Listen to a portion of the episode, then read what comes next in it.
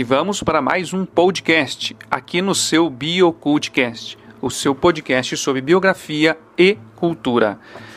E finalizando esta saga de tiranos, ditadores que viveram na face da terra, o personagem escolhido desta vez é Mao Zedong. Mao Zedong tem o seu ano de nascimento em 1893 e o seu ano de falecimento em 1976.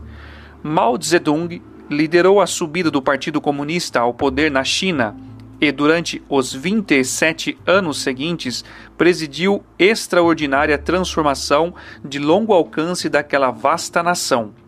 Mao nasceu em 1893 na vila de Shaoshan, província de Hunan, e era filho de um abastado camponês.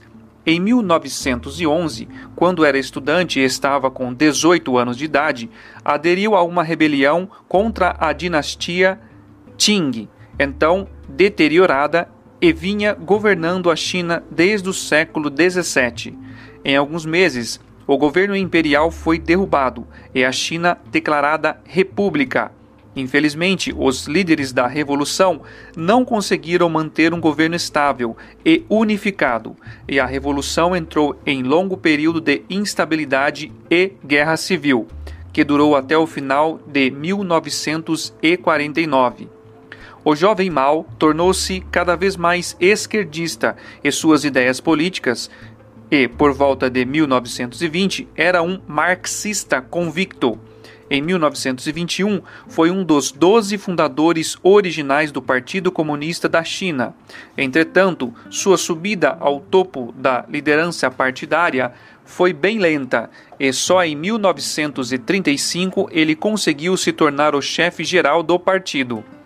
Enquanto isso, os comunistas chineses tentavam uma marcha de longa duração, vagarosa e instável para o poder. O partido sofreu derrotas em 1927 e em 1934, mas conseguiu sobreviver. Depois de, de 1935, já sob a liderança de Mao, sua força cresceu gradualmente em 1947, estava pronto para uma guerra aberta contra o governo nacionalista de Chiang Kai-shek. Em 1949, vitoriosos, os comunistas conseguiram o controle completo da China continental. A China, que Mao, como chefe supremo do partido, começava a governar, havia sido destruída por guerras que já duravam 38 anos. Era um país pobre, subdesenvolvido e cujos milhões de habitantes eram camponeses analfabetos e presos a antigas tradições. O próprio Mao já tinha 56 anos de idade e, aparentemente, a parte principal de sua carreira já fora cumprida. Na realidade, entretanto, o período de maior influência de Mao estava apenas começando. Na época de sua morte, em 1976, suas diretrizes haviam transformado a China. Um aspecto dessa mudança foi a modernização geral do país. De modo particular, houve rápida industrialização combinada com grandes melhoras na saúde pública e na educação. Essas mudanças, apesar de obviamente terem sido muito importantes, foram idênticas às que aconteceram em muitos outros países durante o mesmo período. Uma segunda realização de seu governo foi a transformação do sistema econômico da China do capitalismo para o socialismo. Logo depois de sua morte, entretanto, o seu sucessor, Deng Xiaoping, começou a reintroduzir várias características da economia de livre mercado. Mao acreditava originalmente que os trabalhadores industriais das cidades seriam a base mais forte de apoio ao Partido Comunista, uma ideia que estava de acordo com os pensamentos de Karl Marx. Entretanto, em torno do ano 1925, Mao chegou à conclusão de que, pelo menos na China, o suporte principal do partido viria dos camponeses e agiu de acordo com essa ideia durante a longa luta pelo poder contra os nacionalistas. A base da força de Mao foi sempre o campo. Essa ideia foi seguida durante seu período como chefe de Estado. Por exemplo, enquanto Stalin, na Rússia, em geral promovia o desenvolvimento industrial, Mao Tse-tung dava mais atenção ao desenvolvimento rural e à agricultura. Apesar disso, sob sua liderança, a produção industrial da China teve notável aumento. Politicamente, Mao instalou um regime totalitário. Pelo menos 20 milhões de seus compatriotas, ou talvez 30 milhões, foram mortos pelo regime, transformando seu governo possivelmente no mais sanguinário de toda a história. Apenas Hitler, Stalin e Gengis Khan podem competir com ele neste quesito. Houve alguma liberização depois da morte de Mao, mas as tentativas de converter a China numa democracia foram reprimidas firmemente por Xiaoping e, algumas vezes, como nos massacres da Praça Tiananmen em junho de 1989, de maneira bem selvagem. É óbvio que não só foi Mao Tse-tung quem determinou as políticas do governo comunista. Ele nunca manteve o tipo de controle centralizado que Stalin exerceu na União Soviética.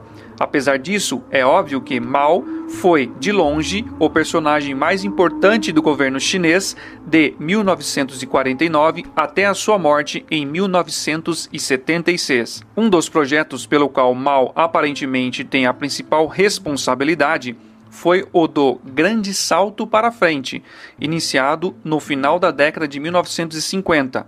Muitos observadores consideram um fracasso esse projeto, que enfatizou os métodos de produção em pequena escala, calcados no uso intensivo de mão de obra executáveis nas comunas rurais. De qualquer modo, foi eventualmente abandonado.